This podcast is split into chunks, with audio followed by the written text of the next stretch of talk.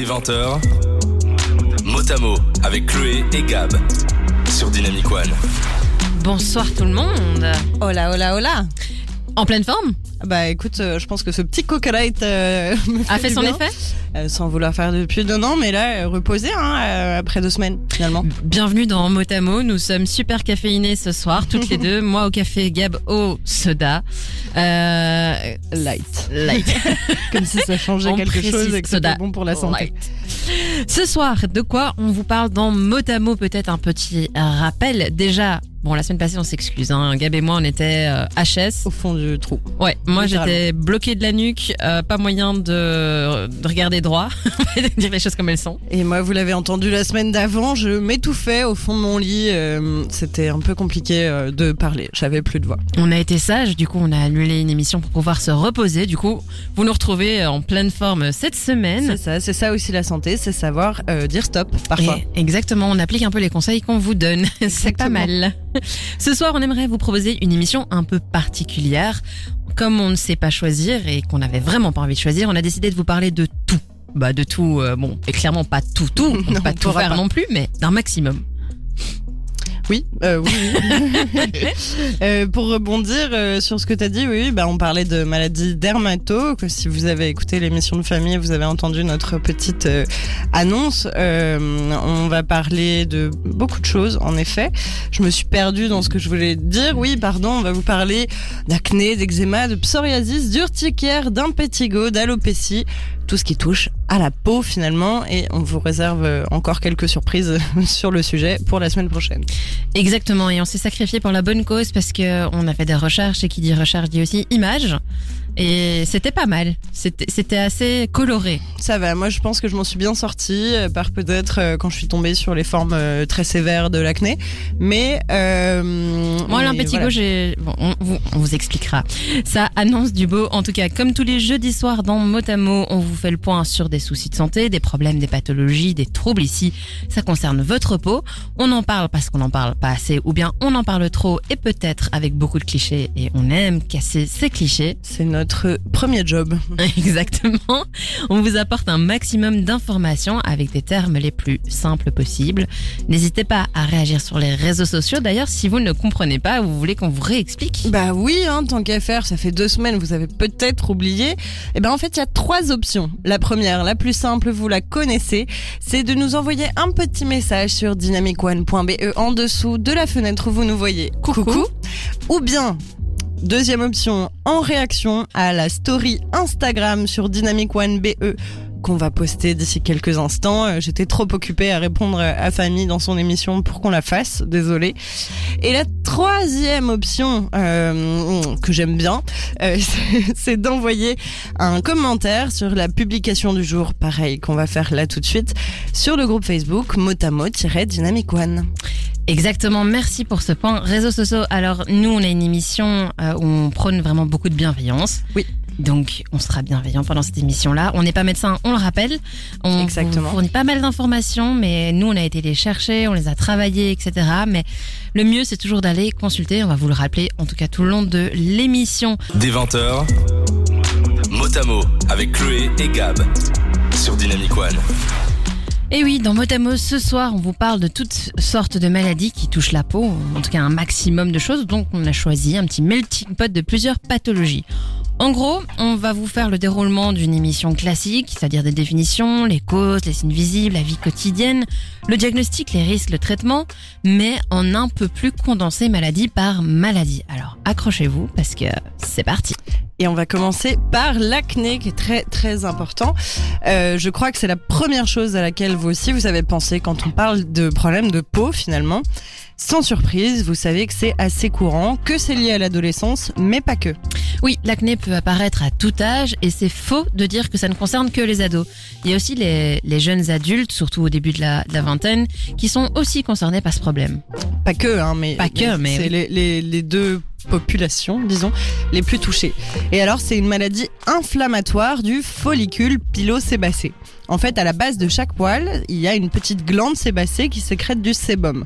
Pour la composition de la peau, etc., euh, si vous vous en rappelez pas, n'hésitez pas à aller réécouter euh, l'un de nos premiers épisodes, le premier épisode du mois, par exemple, sur les maladies dermato.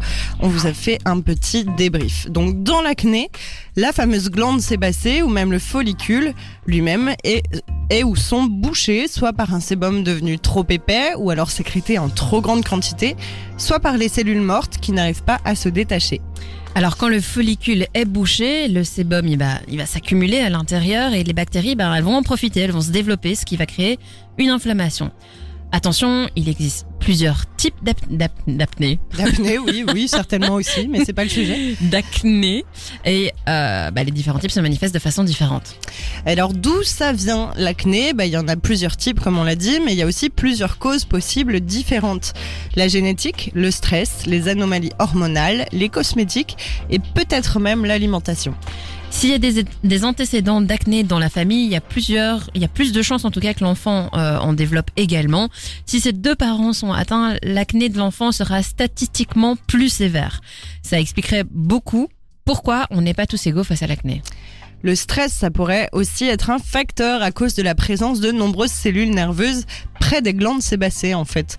Et alors ces cellules, elles produisent une substance en cas de stress qui peut stimuler la production de sébum entre autres. Il y a aussi les anomalies et les déséquilibres hormonaux qui jouent un grand rôle dans l'apparition de l'acné. C'est d'ailleurs la raison pour laquelle l'acné apparaît en général à la puberté. C'est le moment où les hormones sexuelles sont le plus en marche. L'acné apparaît aussi lors de pics hormonaux, par exemple en période prémenstruelle, ou bien en symptômes de certains dérèglements comme le SOPK, le syndrome des ovaires polykystiques dont on a parlé en mars. N'hésitez pas à aller réécouter aussi. sur Spotify ou dynamicone.be. Alors, l'acné peut parfois aussi être dû à un mauvais nettoyage de la peau ou l'utilisation de certains cosmétiques.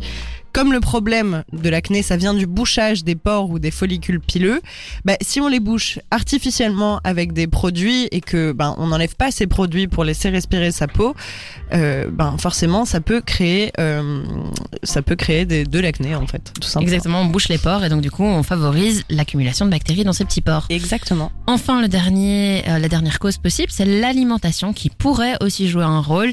Ça n'a pas encore été vraiment démontré, mais par exemple, on parle souvent du lien entre l'acné et le chocolat. Euh, l'acné et le lait, la charcuterie ou les sucres raffinés, mais là, ça fait encore pas mal débat et ça n'a pas encore été réellement prouvé. C'est sûr. Bon, moi, après, euh, après avoir mangé du saucisson, en général, j'ai des petits boutons sur le menton, mais euh, c'est pas, c'est pas forcément relié. Ça peut être juste bah, le gras du saucisson qui reste sur votre peau et qui euh, bouche les pores par la même occasion. Et c'est pas- quoi ta théorie sur le lait? C'est que ça bouche aussi les pores si tu Alors non, là, là, j'ai pas de théorie, mais euh, mais mais non, non. Mais euh, moi, après, moi, je sais pourquoi j'ai de l'acné parfois. C'est à cause du SOPK, justement. On en parlait au mois de mars. Euh, bah oui, j'ai trop de trop de testostérone. Et coup, euh, Exactement, voilà. c'est une raison hormonale. En tout cas, toutes ces causes de l'acné, ça vous donne déjà une première vue sur le rythme de l'émission, parce qu'on a déjà fait la moitié pour une pathologie. De 20h à 22h le jeudi, c'est mot à mot avec Chloé et Gab sur Dynamic One. Bienvenue dans Motamo, on vous parle un peu de toutes sortes de troubles qui concernent votre peau. On a commencé avec l'acné, on a fait la définition, on a fait, euh, que je dis pas de bêtises, les, Les causes. Maintenant, on va faire les signes visibles. Et oui, alors l'acné, ça se caractérise par différents types de lésions sur la peau qui diffèrent en fonction de la quantité de sébum produit, de la raison pour laquelle le follicule est bouché, ou encore ça diffère en fonction du type d'infection. On peut parfois combiner plusieurs types d'acné, on va alors parler d'acné polymorphe. L'acné, elle peut prendre la forme de points noirs, c'est le sébum qui s'oxyde car le comédon, c'est-à-dire le nom qu'on donne aux petits boutons d'acné, est ouvert. Ça peut aussi être sous la forme de points blancs, donc des boutons sous la peau aussi appelés microkystes ou comédons fermés à ce moment-là. Ou bien ça se manifeste sous forme d'inflammation. L'acné se présente euh, sous forme de papules, donc des boutons rouges, ou de pustules, des boutons rouges mais qui sont purulents. C'est ça. Bah, les petits, c'est les, ce que on appelle euh, mal les boutons blancs en fait, le bouton rouge avec un petit peu de pus qui dépasse. C'est ça, euh, une pustule. Et alors l'acné, elle apparaît plus généralement sur le visage, mais aussi aux endroits où l'on trouve le plus de glandes sébacées, c'est-à-dire le cou, les épaules, la poitrine ou le dos par exemple. Et alors chez l'adolescent, il disparaît parfois au bout de quelques années quand les hormones se régulent. Mais évidemment, c'est pas toujours le cas. hein. Il y a encore des, il y a des adultes avec de l'acné. J'ai de l'acné. Je pense qu'on a, on a tous euh, près ou presque. C'est souvent lié par moi, c'est mon cycle hormonal en fait. C'est vraiment quand ça arrive, euh, j'ai des boutons. Ouais, moi c'est ça. Bon, je pense qu'il y a aussi parfois un peu d'alimentation euh, quand je De stress. de stress, de, ou quand je j'ai pas bien nettoyé mon visage ou des choses comme ça. Exactement. L'acné, le diagnostic, bah, c'est facilement identifiable et c'est très connu, très courant. Donc il n'y a pas vraiment d'examen spécifique et nécessaire pour la- le diagnostiquer. J'allais dire là, mais c'est le le l'acné, le acné. Le acné. Par contre, aller voir un dermatologue ou un médecin pour identifier les causes de son acné, ça reste super important. Et pour le traiter de bonne manière, on y reviendra un peu plus tard. Quand l'acné n'est pas ou est mal traité, le plus gros risque c'est l'inflammation. Quand cette inflammation elle est profonde, il apparaît des nodules, donc c'est des petites boules dures en fait, euh, souvent très douloureux, qui peuvent évoluer vers des abcès ou des kystes. Mais en plus de ça, l'inflammation, euh, euh, pardon, mais en plus, plus l'inflamma- l'inflammation est sévère, profonde et dure, et ben plus il y a de risque de cicatrices. L'autre complication à ne pas négliger pour l'acné, c'est les retombées psychologiques liées à l'acné, en particulier à l'adolescence ou chez les jeunes adultes où le paraître est malheureusement important. L'acné, bah, ça joue un grand rôle dans les interactions sociales. Ouais, ça peut gâcher la vie de pas mal Ça peut gâcher l'adolescence Ouais, euh, de certains. ouais. Euh, chaque personne est différente, chaque acné est différente. Différent du coup, oui. Ouais, toujours le acné. Toujours le acné. Euh, donc, bah, évidemment, les traitements seront aussi différents en fonction des cas. En général, le médecin va proposer plusieurs niveaux de traitement. C'est aussi en fonction de la sévérité de l'acné. Donc, local, combiné. Donc, combiné, c'est local plus des antibiotiques, hormonal ou un traitement spécifique pour les acnés sévères, justement. En parallèle de ces traitements médicamenteux, on peut, on peut aussi utiliser des techniques ou des traitements dits dermocosmétiques, par exemple le nettoyage du visage avec des produits adaptés, l'utilisation de cosmétiques non comédogènes, Qui donne pas de boutons, du coup. exactement, et euh, bah, apprendre les bons gestes en fait pour prendre soin de votre peau, la laver matin et soir par exemple, et appliquer une bonne crème hydratante. Oui, c'est ça. Et puis en fonction de son type de peau, il y a différentes manières de, de, de s'en occuper. Euh, donc c'est hyper important d'apprendre. Euh, D'ailleurs, chers auditeurs, comment est-ce que vous vous prenez soin de votre peau? Est-ce que vous voulez nous le dire, nous le partager? Ce serait chouette. Est-ce que vous avez souffert de l'acné aussi, par exemple? Si vous avez des petits témoignages, euh, des commentaires, ou des remarques, ou que vous nous vous voulez nous faire par- parvenir, je vais réussir à parler ce soir. Je sais pas, c'est peut-être Euh, le trop de caféine en fait. c'est ça. C'est mauvais pour toi. Si vous voulez nous faire parvenir vos petits messages d'amour, n'hésitez pas sur dynamicone.be, sur Instagram dynamicone.be ou bien sur Facebook motamo-dynamic one. Et ceci clôture l'acné déjà. Il est 20h20, on en a fait une. Des 20h, Motamo avec Chloé et Gab sur Dynamic One. Allez, c'est parti, on enchaîne avec la deuxième. Ce soir, on vous fait un petit euh, melting pot, on va appeler ça euh, Ouais, bon, ouais, bruxellois euh, de maladies cutanées. Maintenant, on va sur l'eczéma. Et oui, alors l'eczéma, elle est aussi appelée il, encore une fois, on sait pas, c'est un L apostrophe. Donc l'eczéma est aussi appelé dermatite atopique ou encore eczéma atopique. C'est une maladie caractérisée par une inflammation de la peau. Cette inflammation, elle peut être localisée et elle concerne l'intégralité du corps. C'est-à-dire qu'on peut avoir de l'eczéma un peu partout sur le corps. Exactement. Elle est généralement plus fréquente chez l'enfant et le bébé, le nourrisson, où elle finit par disparaître au bout de quelques temps. Ça, c'est de manière générale. Mais elle peut aussi persister, exister aussi à l'adolescence ou à l'âge adulte. Et alors, il existe deux types d'eczéma. C'est important de le détailler. Il y a l'eczéma atopique et l'eczéma de contact. La plus courante, l'eczéma atopique, c'est le résultat d'anomalies du système immunitaire et de la peau, en gros, et elle se manifeste en poussée chronique. L'eczéma de contact, elle est beaucoup moins fréquente. Euh, de nouveau, fréquent, fréquente, euh, on, Oui, va essayer de parler inclusivement. Il survient au contact d'un produit allergisant. La peau va réagir alors que les mêmes symptômes... euh, Alors avec les mêmes symptômes. ouais, C'est la peau réagit alors avec les mêmes symptômes que pour l'eczéma atopique. Voilà, bravo. Alors du coup, euh, d'où viennent, d'où vient l'eczéma? Donc contrairement à des idées reçues, l'eczéma c'est pas une maladie contagieuse. J'ai lu ça plusieurs fois. Bon, il y aura pas de rubrique remède miracle aujourd'hui, donc je pousse mes petits coups de gueule quand je peux. Euh, donc c'est pas une maladie contagieuse. Premier tabou cassé, bam. Mais euh, les causes de l'eczéma sont encore une fois multifactorielles et surtout liées les unes aux autres. Exactement, on va vous ressortir un peu la même soupe à chaque fois, mais donc parmi ces causes, on compte la génétique, les altérations de la fonction de barrière de la peau, l'hyperréactivité du système immunitaire et certains facteurs de l'environnement qui favorisent l'apparition des poussées d'eczéma. Pour la génétique, comme pour l'acné, du coup, si un parent ou les deux ont une peau dite atopique, atopique, on va un petit peu expliquer ce que c'est après, il y a de grandes chances que ben un enfant euh, ait aussi la peau atopique et donc potentiellement de l'eczéma. Les altérations de la barrière cutanée expliquent la sécheresse de la peau atopique et sa perméabilité anormale aux irritants et aux allergènes présents dans l'environnement, que ce soit le pollen, la poussière, des savons, des irritants. Il y a un dysfonctionnement au niveau des cellules les plus externes de la peau et de la protéine responsable de l'effet barrière de la peau. Les allergènes vont alors pouvoir pénétrer plus profondément dans l'épiderme. L'hyperactivité immunitaire, c'est aussi un facteur important. Donc les personnes qui ont de plus grosses tendances à faire des allergies, couplées à une peau atopique, c'est-à-dire une barrière cutanée moins efficace, sont encore plus à risque de faire de l'eczéma. Les allergènes, normalement, ils sont plutôt bien tolérés par les êtres humains et leur organisme, Euh, mais là, ils vont faire réagir de manière excessive le système immunitaire. Ouais, parce que la réaction des allergènes versus les aliens, j'en sais rien en fait. Bah, écoute, ça, ça- ça donne lieu à faire des études. Hein, euh. Exactement, sur Mars par exemple. C'est ça. Une autre euh, raison possible, c'est des facteurs environnementaux qui peuvent aggraver tout ce qu'on vient de dire. Le stress, par exemple, en est un important, mais aussi certains savons, des détergents, les polluants, le tabac, les tissus certains aliments, la chaleur, la sueur, la sécheresse de l'air ambiant, etc., etc., etc. Et oui, tout simplement. voilà, j'ai rien d'autre à dire. Alors, euh, vous pouvez savourer ces conclusions de Gabriel qui euh, est vraiment inspiré ce J'ai soir. envie de parler, j'ai envie de parler, désolé. Ouais, ouais, voilà. ouais, ouais. C'est- Je, suis- je suis là pour ça en même temps. Je vais bientôt descendre ton micro. De 20h à 22h le jeudi, c'est mot à mot avec Chloé et Gab sur Dynamic One. C'était donc Maroon 5 que je n'ai pas annoncé tout à l'heure, mais que je vous désannonce maintenant. Avec autant d'enthousiasme que quand t'as failli l'annoncer.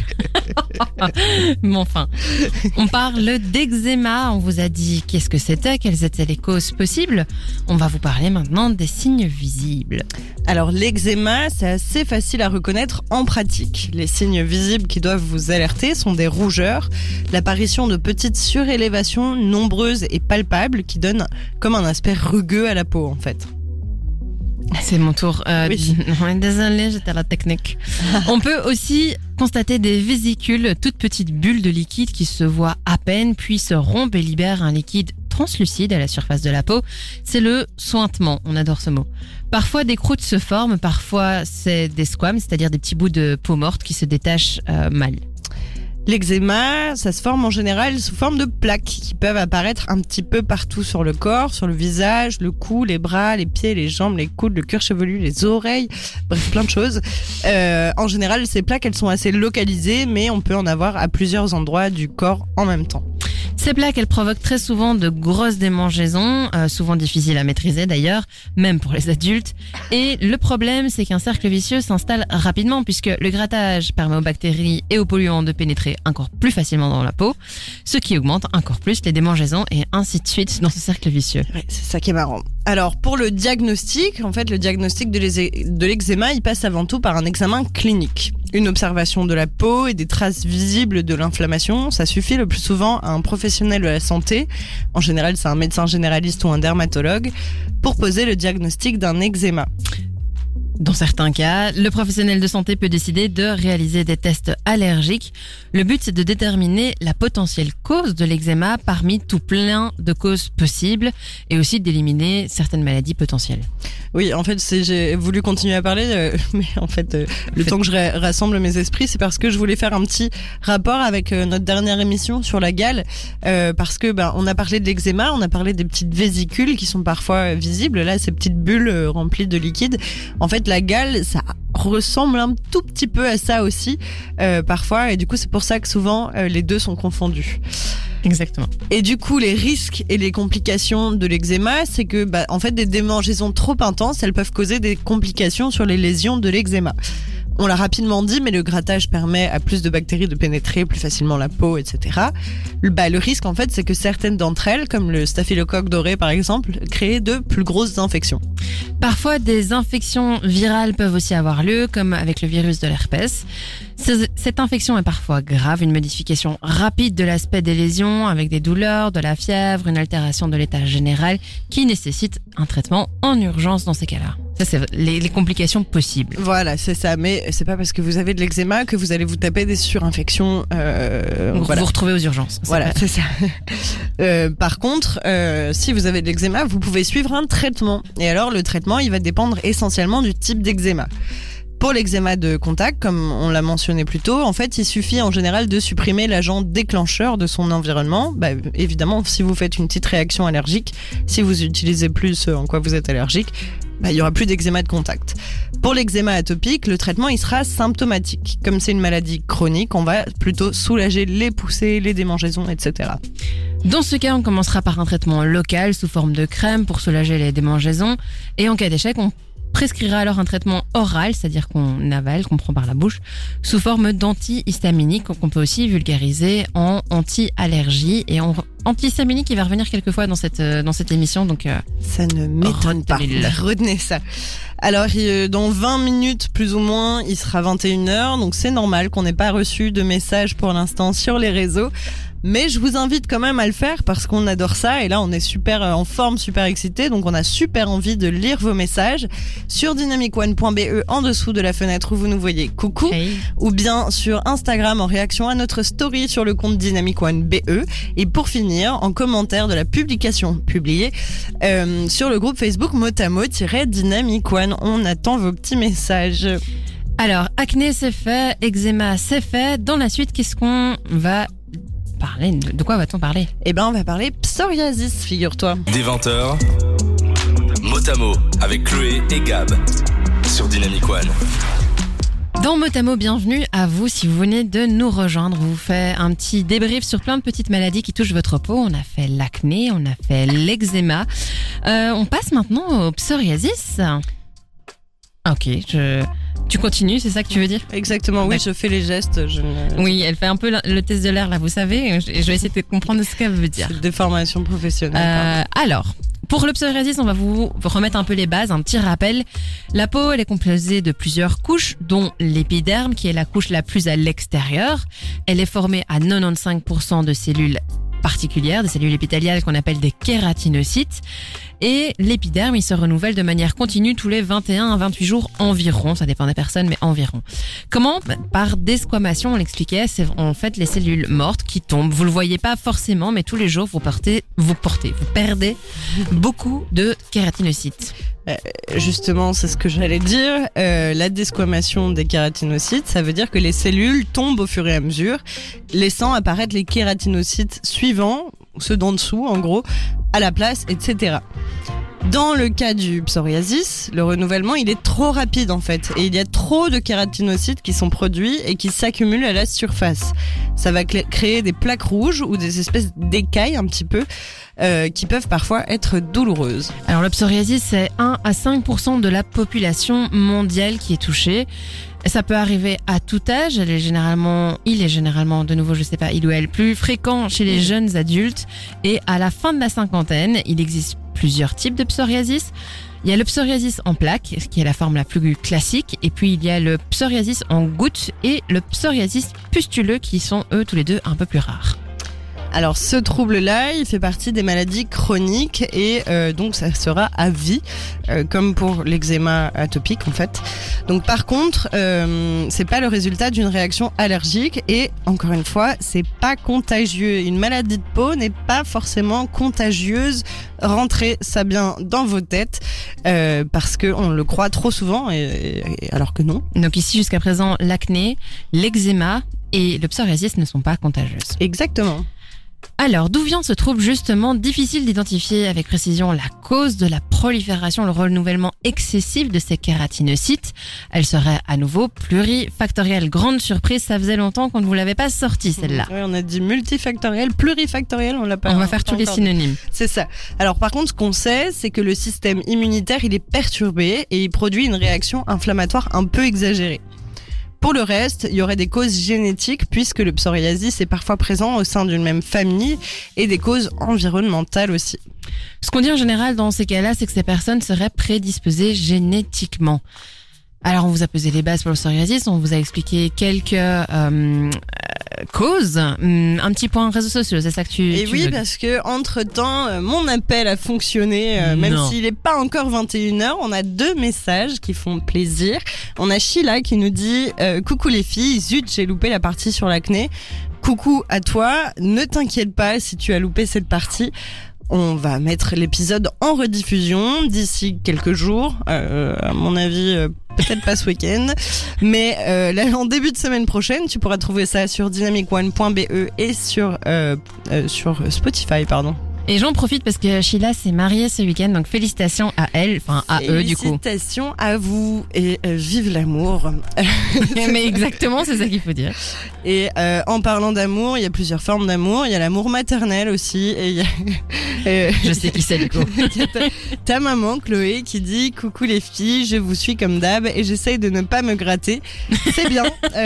Comme vous l'aurez compris, se gratter c'est pas hyper bien pour la peau, même si parfois c'est un petit peu. Euh, un Non mais parfois peu- ça fait du bien, ça soulage, mais souvent ça Oui, aggrave le truc. C'est ça, il faut pas, euh, pas se gratter trop fort et si possible il vaut mieux frotter avec le bout du doigt, pas avec l'ongle.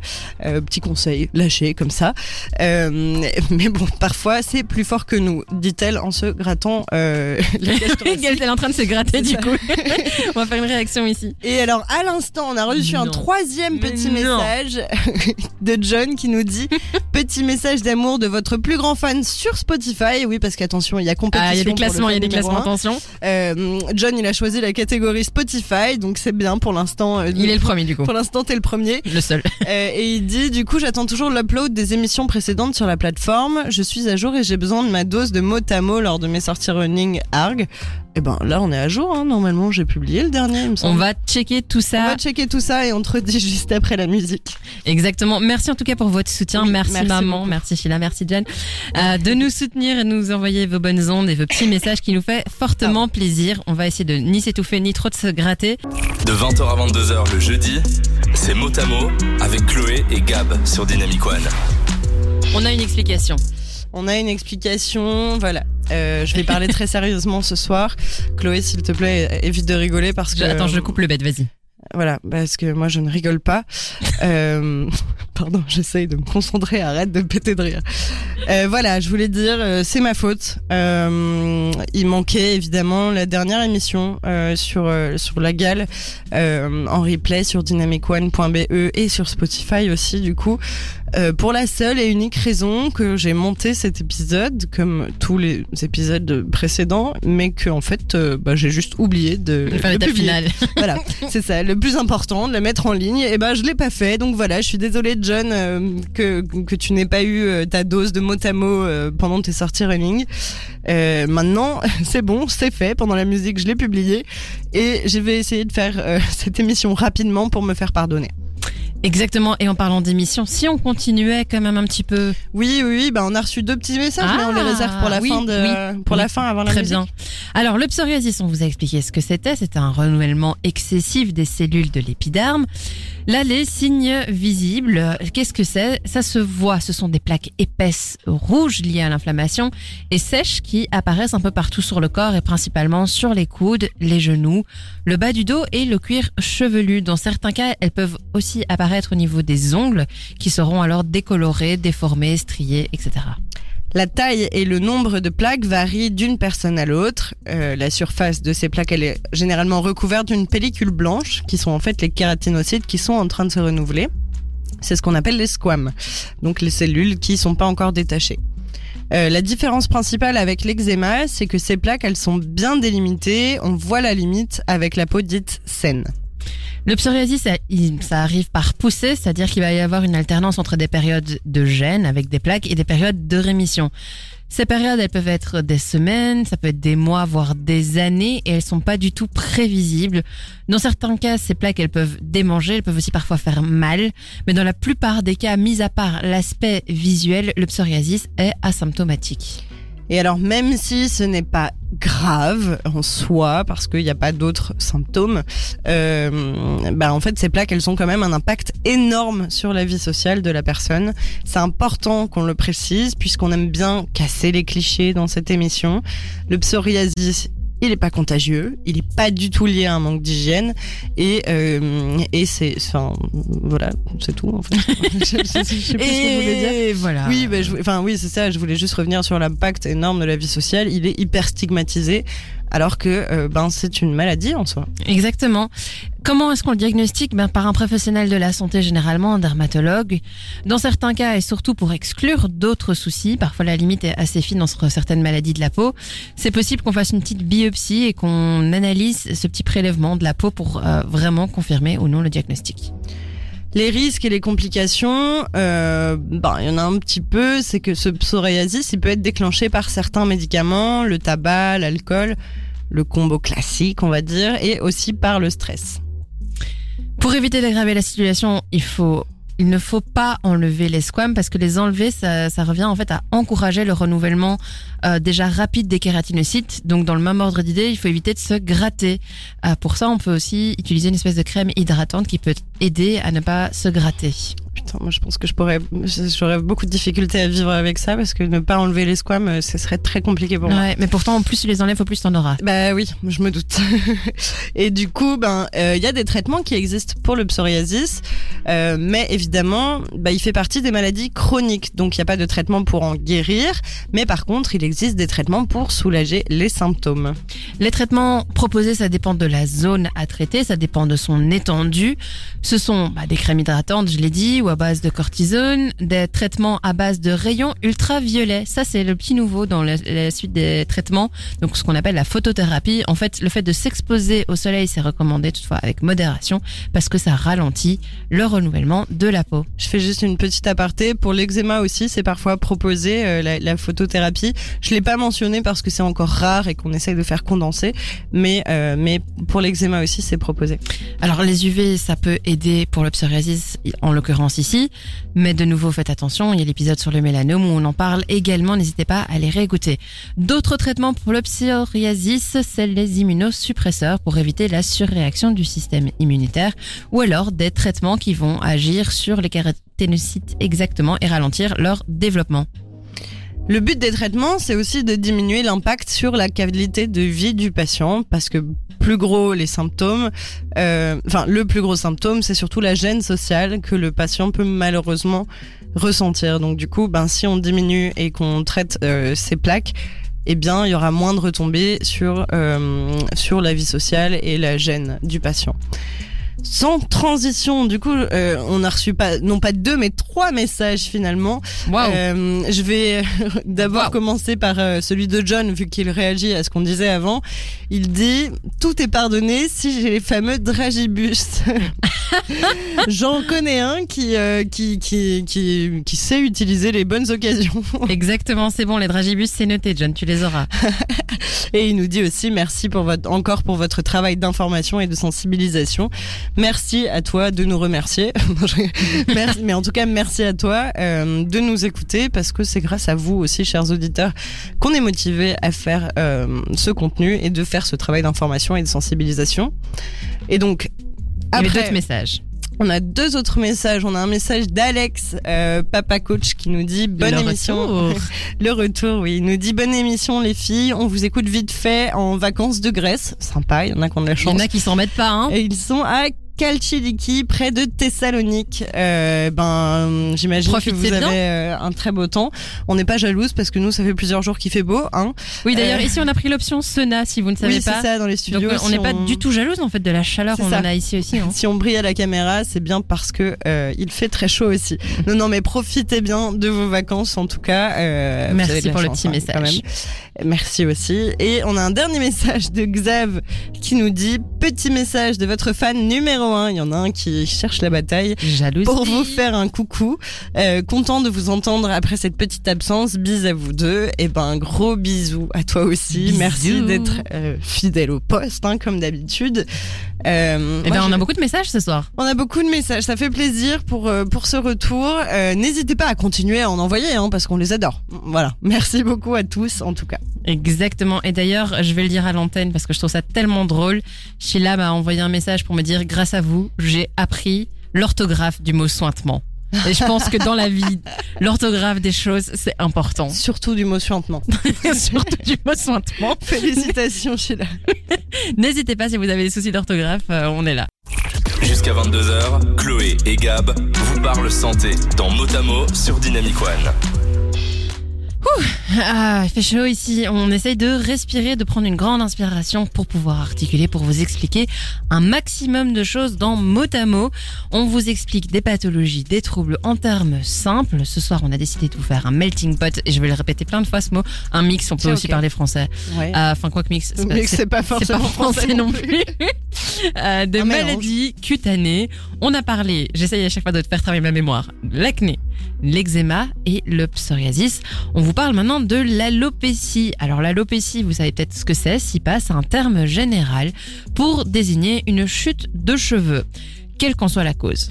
C'est un terme qui vient du grec alopex, signifiant renard. Petit euh, coucou à Alex qui est en Grèce du coup justement.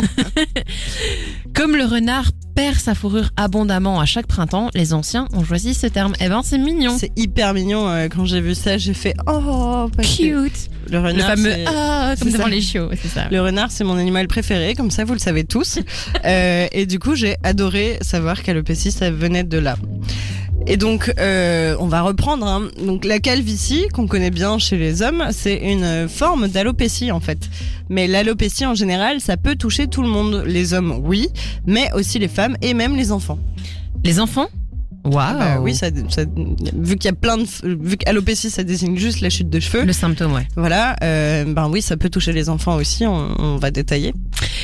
Qu'elle soit diffuse, en plaques ou totale, l'alopécie peut prendre plusieurs formes. Il faut distinguer la chute de cheveux naturelle qui arrive à tout le monde, notamment en fonction des saisons, des chutes de cheveux anormales.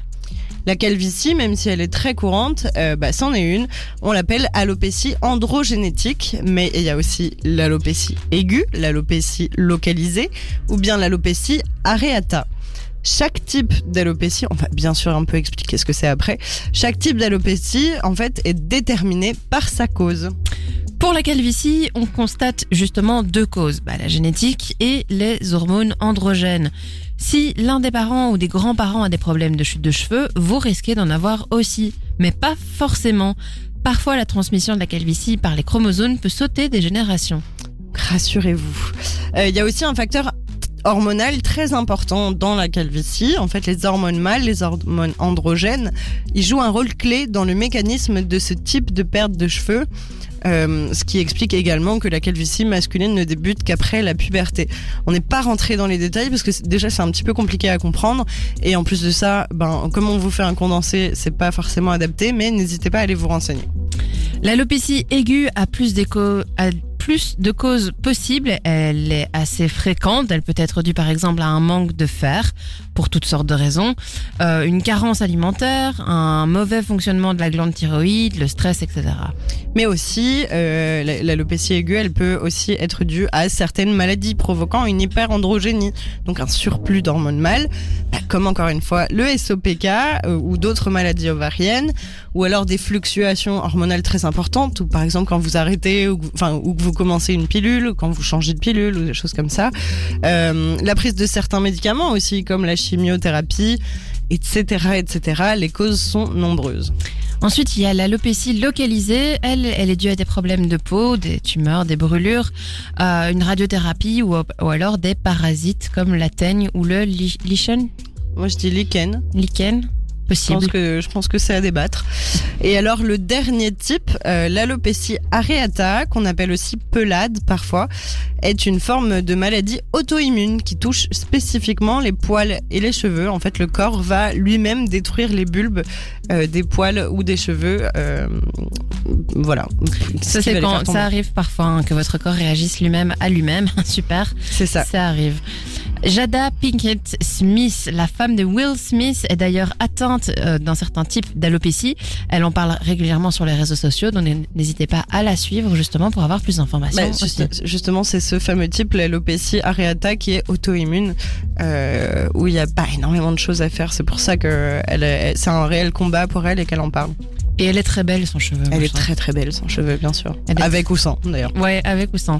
Exactement. Des 20h, Motamo avec Chloé et Gab sur Dynamic One. Alors, on parlait de l'alopécie. On est à notre quatrième pathologie ce soir. On vous a dit qu'est-ce que c'était. La- Bah oui, je- euh, me regarde pas comme ça. Acné, Oui, eczéma, euh, psoriasis, alopécie. Ouais, ouais, ouais. Euh, Je sais compter, je non, pense. non, mais euh, oui. mais Tu, je- tu doutais de moi, ben Non, non, je- c'est- non, moi je doute pas de moi, donc tu doutes pas de moi. s'il te Mais je plaît. ne doutais absolument pas de toi. J'essayais de me souvenir de ce qu'on avait Vous fait. auriez vu sa quatrième, tête, c'était pas du tout ça. Mais donc, Quoi on parlait de l'alopécie, de ce que c'était, des causes? On vous parle maintenant des signes visibles. Oui, alors les signes visibles de l'alopécie, ça va évidemment aussi dépendre du type d'alopécie. Dans le cas d'une calvitie, chez l'homme par exemple, on commence par un affinement des cheveux et la perte des cheveux au niveau des tempes et, et ou du, du haut du crâne en fait. Il y a des termes pour ça, j'ai pas voulu les mettre parce que bah, le but c'est de le vulgariser. Enfin, vous le savez, hein, en général, comment ça. C'est assez complexant d'ailleurs pour les hommes. euh, Voilà, c'est ça, la, la ligne de, de, de- d'implantation des cheveux, elle recule, euh, donc sur les tempes aussi vachement. Le et front s'agrandit. Voilà, et puis sur le haut de la tête aussi. euh, Exactement. L'alopécie, elle peut aussi être diffuse. Ça se caractérise par un aspect d'éclaircissement au niveau de la raie centrale des cheveux. Ou bien, dans certains cas, elle se manifeste par patch à certains endroits spécifiques. Ouais, bah oui. euh, la, la calvitie de la femme, pour résumer très très euh, très très euh, grossièrement, Ouais. euh, c'est ce qu'on appelle. Euh, ti, ti, ti, ti, ti, je cherche le nom. Euh, L'alopécie androgé- androgénétique, c'est ça, il me Yes. semble. Euh, parce que l'alopécie androgénétique, elle peut aussi toucher les femmes, et en général, ça se manifeste comme ça, c'est par la diffusion. En fait, on a juste l'impression qu'il y a moins de cheveux euh, en haut du crâne, mais en fait, c'est un peu partout. Et l'alopécie aréa, aéra, aréa, waouh, l'alopécie areata, euh, donc celle qui touche euh, Jada Pinkett Smith, euh, c'est plutôt par patch à certains endroits spécifiques. Voilà, je vais repréciser. Merci pour la précision. Au quotidien, euh, l'alopécie, elle peut être très difficile à vivre pour les personnes qui en sont atteintes, évidemment, quand on voit à quel point les cultures, euh, les différentes cultures et sociétés accordent de l'importance à la chevelure, on peut très bien comprendre que ce soit très difficile à vivre. Même si la perte de cheveux, elle n'entraîne pas elle-même d'autres symptômes physiques ou physiologiques, les conséquences psychologiques à nouveau, elles peuvent être très importantes. Beaucoup choisissent donc de se raser entièrement la tête pour mieux vivre psychologiquement ce phénomène. Exactement. Et alors, comment ça se diagnostique euh, bah, L'alopécie, les différents types d'alopécie? En fait, les diagnostics et les examens possibles, ils consistent à déterminer la cause de l'alopécie. En dehors d'une perte de cheveux entre guillemets attendue, comme dans le cas d'une chimiothérapie par exemple, euh, bah, il faut aller consulter un ou une der- dermatologue pour se faire observer le cuir chevelu à l'aide d'un dermatoscope. Le dermatoscope, on en a parlé la dernière fois, au niveau de la c'est cette espèce de, de loupe. Pour déterminer si une perte de cheveux est anormale, il y a plusieurs tests possibles. Par exemple, le test à la traction. Il consiste à tirer une trentaine de cheveux entre deux doigts. Normalement, seuls un ou deux cheveux doivent se détacher. S'il s'il y a plus de cheveux que ça qui se détachent, c'est que la chute est excessive. C'est un test facile à faire à la maison. Moi, je l'ai fait, évidemment, tout Alors, à l'heure. Euh, c'est un peu. Moi, j'ai fait euh, grosso modo, hein, mais je perds plus de, de cheveux. Mais ça, je savais que je perdais des cheveux beaucoup trop. Mais bref. Après, c'est aussi le printemps, il fait chaud et c'est normal qu'on perde plus de cheveux C'est un peu comme les arbres, on perd nos feuilles, c'est ça C'est ça, comme les arbres, comme les renards et tout. Surtout chez les femmes, le, la perte de cheveux, elle est jamais, elle est jamais constante euh, tout au long de l'année. Ça varie beaucoup en fonction des saisons. C'est Allez. c'est comme ça. Euh, on en était où? Oui, pour les sur les diagnostics, euh, on peut aussi prendre des photos dites standardisées, donc tout le temps les tout le temps les mêmes. La tête penchée en avant, les cheveux sont séparés par une raie au milieu. Comme ça, on prend la photo et ça permet de mesurer la perte de cheveux entre chaque prise et de surveiller l'état du cuir chevelu par la même occasion. Certains centres spécialisés proposent aussi un trichogramme. On va arracher quelques cheveux à deux ou trois endroits stratégiques du cuir chevelu pour analyser la racine. Ça permet de quantifier la chute, de déterminer si elle est pathologique ou non et de poser un diagnostic dans des cas qui sont assez difficiles. Donc tout ça, c'était pour le diagnostic, mais évidemment, euh, il y a quelques traitements qui existent. Pareil, ça dépend. euh, ce sera attribué en fonction du type et de la cause de l'alopécie. Quand la cause est connue, on va plutôt traiter la cause. Donc, Quand c'est un manque de fer, quand c'est une carence, quand c'est un truc hormonal, par exemple, c'est c'est c'est comme ça. euh, On traite la cause. Et je te laisse la parole pour la suite. Je Quand on, quand on ne peut malheureusement pas euh, vraiment agir sur la cause, on conseillera alors des produits capillaires ou des comprimés pour, qui, qui peuvent être utilisés pour ralentir ou essayer de stopper la chute, mais c'est pas toujours super efficace malheureusement. Oui, et une dernière solution, elle est plutôt esthétique, euh, c'est l'implantation capillaire. Alors, c'est une opération chirurgicale un petit peu invasive, donc faut pas la prendre à la légère. Euh, en fait, on, prend un, un- une petite partie du cuir chevelu à l'arrière du crâne pour le réimplanter, en fait. Et comme on implante des cheveux qui viennent de l'arrière du crâne, crâne, waouh, ils sont programmés génétiquement pour rester toute la vie, parce qu'en cas de calvitie, c'est le dessus et, euh, et le, le front. Euh, c'est pas les cheveux à l'arrière du crâne. Ceux-là, ils, ils restent. Alors du coup, quand on les implante eux, ben, ça stoppe la calvitie en fait. Mais magnifique. Mais pour ça, il faut que la calvitie, elle soit stabilisée. Si vous êtes encore en, en, en, en évolution, ouais. euh, voilà. Et on a un tout petit message de Jean. Je suppose, comme on parle de calvitie, je suppose que qu'il parle de ça. Il dit, je dirais ma piste d'atterrissage, lol. Alors oui, il y a plusieurs euh, plusieurs petites blagues euh, possibles sur la calvitie, mais on est bienveillante dans cette émission. On va pas en faire. euh, Ça m'a bien fait rire quand même. mais c'est oui voilà c'est rigolo Euh, beaucoup de choses vaut mieux en rire euh, Mais qu'en exactement, pleurer, en fait, vaut mieux- c'est- c'est une preuve d'acceptation de soi aussi, de pouvoir rire de Exactement. sa propre calvitie. Donc c'est top, c'est ça qu'il faut faire en fait. Essayer C'est de ça. s'accepter comme on est. c'est c'est sûr nous on n'est pas concernés euh, par la calvitie il me semble Euh, pas encore. Euh, du coup euh, c'est pour ça que je me permets pas de faire des blagues mais c'est bien d'en faire euh, si si vous l'avez Merci Jean pour cette Voilà. légèreté Merci dans cette émission. De 20h à 22h le jeudi, c'est mot à mot avec Chloé et Gab sur Dynamic One. Exactement, on passe à une nouvelle pathologie, l'urticaire. Allons-y directement. L'urticaire, c'est quoi? C'est une réaction inflammatoire de la peau au niveau du derme. Alors le derme, c'est la couche qui a au milieu parmi les trois, donc c'est entre celle la plus superficielle, l'épiderme, et celle la plus profonde, l'hypoderme. Concrètement, une des cellules du derme, qu'on appelle les mastocytes, elles sont super sensibles, plus que la normale, elles sont super réactives. Je dis elles parce que j'ai décidé que c'était des cellules. Euh, et avec un élément déclencheur ou un allergène, elles libèrent beaucoup d'histamine. Le terme correct pour l'urticaire c'est œdème dermique localisé. Œdème dermique ça veut dire que le derme est gonflé. À cause de l'histamine il y a une tu m'as laissé des mots sympas Mais oui. vasodilatation je l'ai dit super rapidement Je trouve qu'il est sympa encore celui-là. Oui, ça va, c'est pas le pire qu'on a eu. Et euh, il y a une perte d'eau, donc on a un œdème. Exactement, c'est un peu gonflé et il existe plusieurs types d'urticaire. L'urticaire aigu, qui dure quelques minutes, quelques heures, voire quelques jours et puis qui disparaissent. Et en général, 20% de la population qui vont avoir une poussée d'urticaire aiguë au cours de leur vie, je pense que j'en ai déjà eu. Et alors, l'autre type d'urticaire, c'est ce qu'on appelle l'urticaire chronique, quand là, bah, il se présente sous forme de poussée et ça dure plus de 6 semaines. Ouais, typiquement, euh, quand on met la main dans une ortie, ce qu'on a, c'est de l'urticaire en fait. Ça arrive. ah, pardon. Mais je voulais juste revenir sur le terme vasodilatation. Est-ce que tu peux l'expliquer? Est-ce que c'est les veines qui se Alors, vasodilatation, c'est pas les, les veines, c'est les, les, les- canaux sanguins qui Ah. en fait vont s'agrandir pour faire affler plus de sang. Et donc comme il y a plus de liquide, ça paraît plus gonflé, tout simplement. Très bien. Alors, les troubles, les origines de l'urticaire. Pour l'urticaire aigu, les causes de la superactivation des mastocytes, donc les supercellules du derme, elles peuvent être identifiables généralement. Ça peut souvenir, survenir après le contact avec une plante, J'ai par spoilé exemple encore. l'ortie. Euh, D'ailleurs, on- enfin, je vous le dirai après pourquoi. Euh, un animal, par exemple une méduse, ou suite à un contact avec un ou des aliments en particulier, ou une substance comme des produits chimiques, des drogues, des médicaments, suite à une réaction au soleil, au froid ou à une infection virale par exemple comme le Covid. Grande surprise. Et oui, ma meilleure amie, elle, elle a commencé à faire de l'urticaire euh, après son Covid. en Post-Covid, ouais. Covid long, urticaire en fait.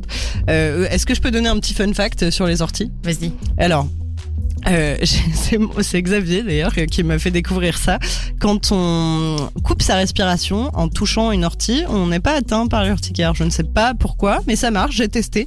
Euh, en général, les gens me croient pas, mais euh, tu peux, tu peux toucher de. Donc je touche l'ortie, ça me pique, j'arrête de respirer, ça va plus piquer. justement, tu coupes ta respiration avant de toucher l'ortie ça va pas te piquer, ça va pas te mettre de l'urticaire. Je suis pas certaine que j'ai envie d'essayer. Alors, j'étais pas certaine non plus, j'ai essayé, ça marche. Vous me croyez, vous me croyez pas. Euh, mes colocs m'ont pas cru, mais euh, mais moi, Écoute, euh, je paierais euh, un John avec des dragibus, Par exemple. Par exemple. On Euh, continue dans notre émission. On continue. Alors attention parce que l'urticaire, elle peut être confondue avec une allergie. L'urticaire, ça peut être un symptôme d'une allergie, mais ce sera généralement pas le cas. Il y a certains aliments qui contiennent de l'histamine ou qui ont la capacité d'en libérer si on en mange plusieurs au soleil, après avoir pris son médicament, etc., etc. Il est possible qu'on fasse des crises d'urticaire, mais ça veut pas dire qu'on est allergique à ces substances euh, ou ces trucs. Est-ce que vous comprenez? Est-ce que vous arrivez à suivre? Est-ce que toi t'as compris, Gabe? Moi, j'ai compris, oui, l'urticaire, c'est pas forcément une allergie. Il y a des allergies qui peuvent déclencher de l'urticaire, mais c'est pas euh, forcément l'inverse.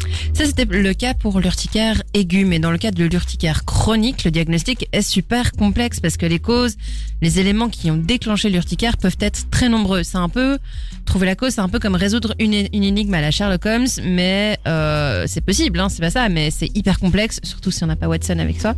Et ça peut prendre beaucoup de temps. Mais alors, Watson, dans la série, euh, euh, dans la version euh, Sherlock Holmes Avec. Jude Law. Euh, non, je pense. Si, c'est Jude Law, je sais plus, mais en- non, non, pas avec Jude Law justement. C'est une série Sherlock Holmes qui se passe à New York où Sherlock Holmes est anglais et Watson, c'est une femme. C'est, elle est jouée par Lucy Liu. Je veux bien que C'est pas Ben- le truc avec Benedict Cumberbatch? Non, ça c'est Sherlock, tout court. Ça se passe, euh, ça se passe à Londres, mais là c'est Mhm. encore une autre qui est assez sympa aussi d'ailleurs. Euh, mais euh, je veux bien euh, Lucy Liu en Watson euh, près de moi pour m'aider à résoudre des énigmes. je vais continuer. Hein. Euh, donc pour 70% des cas, les causes ne sont pas trouvées euh, de l'urticaire. C'est ce qu'on appelle l'urticaire idiopathique. Dans les 30% restants, certains types d'urticaire ont des noms assez mignons. Et là, je t'ai laissé des cadeaux. Yes. Alors, bon, ça va, ils sont faciles. L'urticaire cholinergique, c'est l'urti- l'urticaire qui apparaît après un effort, du sport, etc.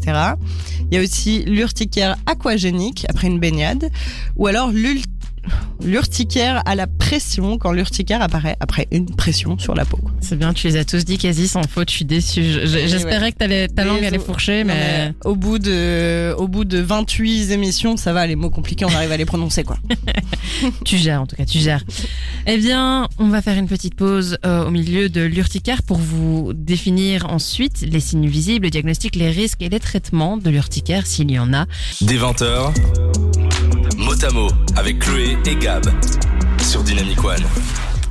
Les signes visibles de l'urticaire, bah, visuellement, ce sont des plaques boursouflées, des rougeurs, des boutons qui grattent et qui brûlent.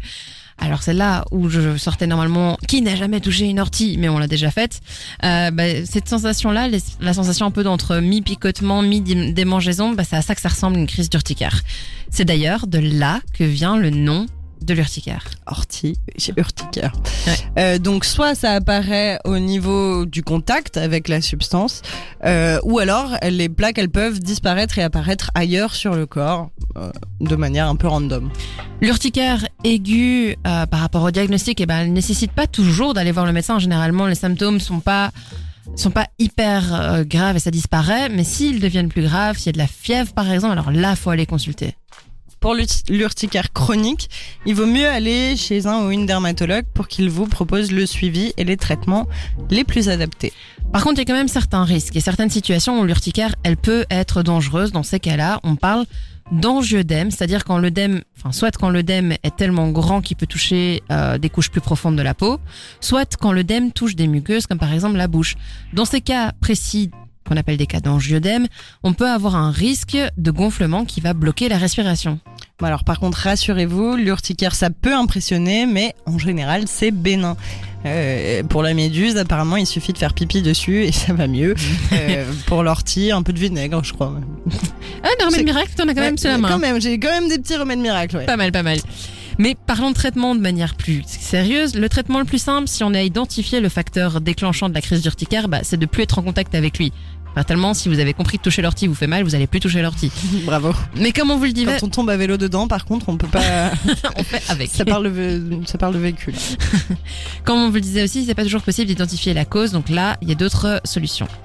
Un des réflexes à avoir, ou plutôt une énorme discipline qu'on doit s'imposer, c'est qu'on ne doit pas se gratter. Encore une fois, si on se gratte, on écrase les mastocytes et on libère encore plus d'histamine. Du coup, vous voyez, quand on a une piqûre de moustique, il faut, il faut pas gratter. Ça aussi, c'est urticaire. C'est le, même principe. Ouais. Ce qui peut aider, c'est mettre du froid dessus ou bien alors certains types de crèmes apaisantes. Ce qui marche le mieux, c'est de nouveau les antihistaminiques. Bah oui, le but, c'est évident, c'est de diminuer la quantité d'histamine qui est trop produite et qui euh, génère du coup ces plaques urticantes. Encore un petit remède miracle improvisé. Il euh, y a des trucs qui aident vachement pour euh, les piqûres d'insectes, par exemple. l'huile essentielle de lavande, l'huile essentielle de titri, ou encore l'hélicryse. c'est des bonnes huiles essentielles pour ce genre de trucs. Attention par contre, euh, les huiles essentielles, il faut pas les utiliser à la légère au petit bonheur la chance. Il vaut mieux consulter ou alors bien bien bien se renseigner et faire des petits tests sur sa peau pour voir si on réagit pas mal. Exactement parce que ça peut aussi être un allergène ou un élément déclenchant Exactement, surtout euh, euh, celle dont on parlait l'autre jour là, la palmarosa. Celle-ci, elle est très souvent, elle, elle conduit très souvent à des allergies, etc. Donc si vous avez des peaux très réactives, il vaut mieux éviter. Mais dans tous les cas, voilà, il faut tester, il faut bien se renseigner ou demander conseil à des professionnels. Petit disclaimer, mais il y a des huiles essentielles qui marchent très bien pour l'urticaire. Jusqu'à 22h, Chloé et Gab vous parlent santé dans Motamo sur Dynamic One. On vous parle santé, on vous parle de maladies de peau, on vous parle maintenant de la dernière de celle dont on a décidé de parler, c'est l'impétigo. Alors l'impétigo, elle sort un peu du lot de toutes celles dont on vous a parlé aujourd'hui parce que elle, c'est une maladie infectieuse et c'est la première maladie cutanée qui est contagieuse, celle-là. Cette infection, elle est due à des bactéries, les staphylocoques dorés et les streptocoques. Les bactéries, elles s'introduisent dans la peau via une lésion, une lésion, oh là là, préexistante, une coupure, une blessure ou ce genre de choses, mais aussi via l'eczéma ou la gale, par exemple. Il existe deux types d'impétigo. La forme la plus fréquente dans 70% des cas, c'est l'impétigo croûteux ou non bulleux. Elle est assez fréquente chez les enfants en général. Il y a aussi la forme la plus contagieuse, celle-là, mais dans 30% des cas, l'impétigo bulleux, surtout observé chez les bébés. L'impétigo, comme l'urticaire, ça peut être impressionnant, impressionnant, pardon, mais c'est généralement bénin. Alors d'où vient l'impétigo? Comment est-ce qu'on attrape ces bactéries? Eh ben cette infection, elle est plus présente chez les enfants parce que leur système immunitaire, il n'est pas encore optimal. Enfin, il n'a pas encore appris toutes ses leçons et donc il doit apprendre à faire son immunité. Il n'est pas encore totalement formé pour l'armada de bactéries qui va lui tomber dessus.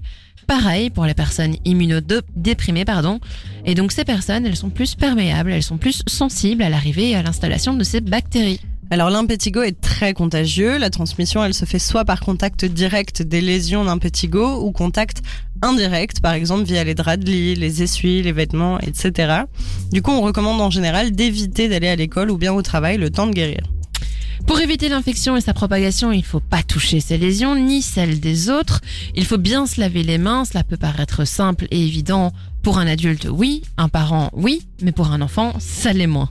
Alors comment ça se manifeste euh, bah, Les premiers symptômes, ils apparaissent, sur, ils apparaissent surtout au niveau du visage, proche des orifices, donc narines, bouche, etc. Et puis ils s'étendent rapidement sur le reste du corps, les bras, les jambes, le cuir chevelu principalement. Dans le cas de l'impétigo non bulleux, attention, on va aller dans le frais, c'est pour ça qu'on vous parle de l'impétigo en fin d'émission. Ce sont des petits boutons rougeâtres qui peuvent sointer, percer et dessécher.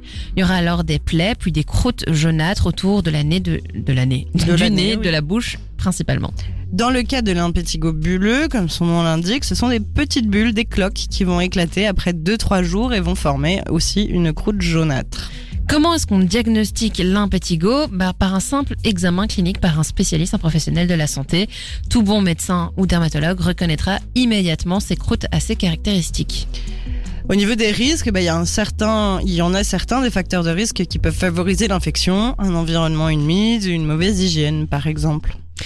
Alors les traitements, qu'est-ce qu'il faut faire? Bah, Localement, il faut désinfecter, il faut essayer d'enlever ces croûtes. Et ensuite, l'impétigo étant une infection bactérienne, le traitement, bah, du coup, ça va consister en prise d'antibiotiques, en crème, en sirop ou en comprimé. Et en général, si les antibiotiques sont bien pris, c'est guéri dans les deux semaines.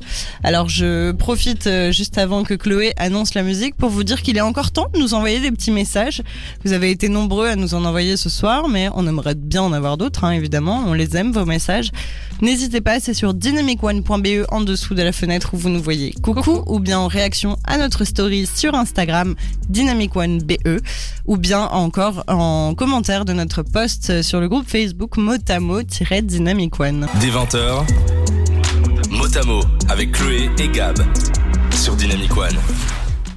Alors on espère que vous avez pas mal appris avec ce petit melting pot un peu condensé qu'on vous a fait ce soir. La petite conclusion, elle arrive maintenant. Alors un cœur, un foie, des poumons, ça se voit pas de l'extérieur. La peau, si. La maladie qui touche la peau sont généralement visibles et bien visibles, dépendant évidemment des zones qui sont touchées. Si c'est votre pli interfessier, ce sera moins visible. Comme elles sont visibles, elles sont généralement impactantes pour la vie des personnes concernées, même si la plupart des maladies dont on vous a parlé aujourd'hui sont bénignes, elles peuvent affecter grandement le quotidien des personnes qui en sont atteintes. Surtout dans notre société qui met l'accent sur l'extérieur, sur le physique et si on sort des normes, on est forcément pas beau. Même si les différences sont de plus en plus valorisées aujourd'hui, hein, on le voit dans les magazines, sur Instagram et tout, je trouve ça un peu euh, déjà pas suffisant et un peu hypocrite de la part de certains magazines.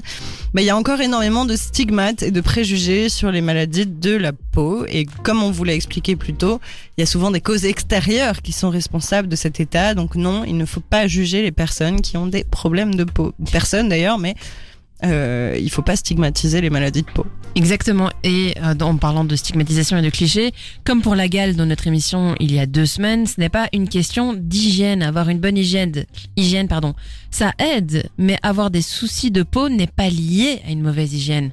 Et je voulais rebondir aussi euh, euh, sur ce qu'on a dit dans les clichés. La plupart des maladies de peau, notamment euh, 4 sur 5 qu'on a évoqué, non 5 sur 6 qu'on a évoqué ce soir, ne sont pas non plus contagieuses. Euh, par contre, certains symptômes de des maladies dont on vous a parlé aujourd'hui se ressemblent assez fort, des plaques rouges, des démangeaisons, etc. Du coup, si vous avez un souci cu- cutané qui vous dérange, qui vous nuit, qui vous fait mal, il faut aller consulter rapidement. Et de préférence, allez consulter ou un dermatologue, spécialiste de la peau, ou votre médecin traitant, un professionnel de la santé, en qui vous avez confiance et avec laquelle ou avec lequel vous vous sentez bien? De manière générale, on recommande d'aller faire un check-up chez le dermato une fois par an. C'est bien. Surtout que pour beaucoup, on est allé chez un dermato très peu de fois dans sa vie, voire jamais. Moi, j'avoue, c'est mon cas. J'ai été que quand j'avais des problèmes spécifiques, jamais pour me faire un check-up. Or, pour prendre soin de votre peau, eh ben, il faut la connaître. Et encore une fois, le mieux pour ça, c'est d'aller consulter un ou une dermato qui saura vous dire quel type de peau vous avez, euh, comment en prendre soin, et voilà. Pour finir cette émission et avant de passer au Take Home Messages, on ne le répétera jamais assez, mais toute personne est unique et donc sa maladie aussi, et donc ses traitements aussi. Exactement. Et alors, euh, petite transition avant les take-home messages. Euh, voilà, j'ai fait un appel réseaux sociaux tardif, donc on n'a pas reçu de dernier petit message. Mais je voulais quand même vous rappeler que nos émissions, elles sont disponibles en replay, en podcast sur dynamicone.be dans la rubrique podcast ou bien euh, sur Spotify, vous tapez Motamo dans la barre de recherche, vous trouvez notre magnifique logo et euh, vous pouvez réécouter nos 28 émissions. Ouais, avec celle-ci, ça fera 28 effectivement. C'est ça. On voulait aussi remercier tous vos petits messages d'amour, de coucou, euh, de de réflexion par rapport aux épisodes non postés, c'est fait. Euh, mais merci à, tous- à tous et à toutes surtout. Euh, on passe au Take Home Messages, les messages qu'il faut prendre avec vous à la maison et on commence tout de suite. Allez consulter. Apprenez à connaître votre peau. Une simple gêne n'est pas normale. Si vous n'êtes pas satisfait, Demandez plusieurs avis. la peau est votre barrière. Protégez-la. Prenez-en soin. Parlez-en autour de vous. Vous n'êtes pas seul. Notre préféré des Tecom Messages. Merci de nous avoir écoutés ce soir. La semaine prochaine, on revient, on vous fait le volet numéro 2 des problèmes euh, de la peau. Ce sera, je pense, notre dernière émission la semaine prochaine. Donc n'hésitez pas à euh, manifester encore plus de soutien que vous ne le faites déjà. Euh, C'est ça. On vous aime. Merci beaucoup euh, de, de, de nous avoir écoutés ce soir. En effet, la, la- la semaine prochaine, euh, ce sera probablement notre dernière. On vous garde tout plein de petits messages d'amour et de remerciements euh, pour la semaine prochaine. Hein, on n'oublie pas, Euh, parce que c'est grâce à vous aussi que cette émission existe. Hein. Si personne nous écoutait, bah, on la On pas. hein. pas. On, sent- on se- on se sent bien avec vous. Merci beaucoup. Merci beaucoup euh, pour ce soir. Merci beaucoup pour tout le temps. À la semaine prochaine. À la semaine prochaine, mot à mot, 20h jeudi prochain. Le rendez-vous est donné. Bisous à vous. Bonne soirée.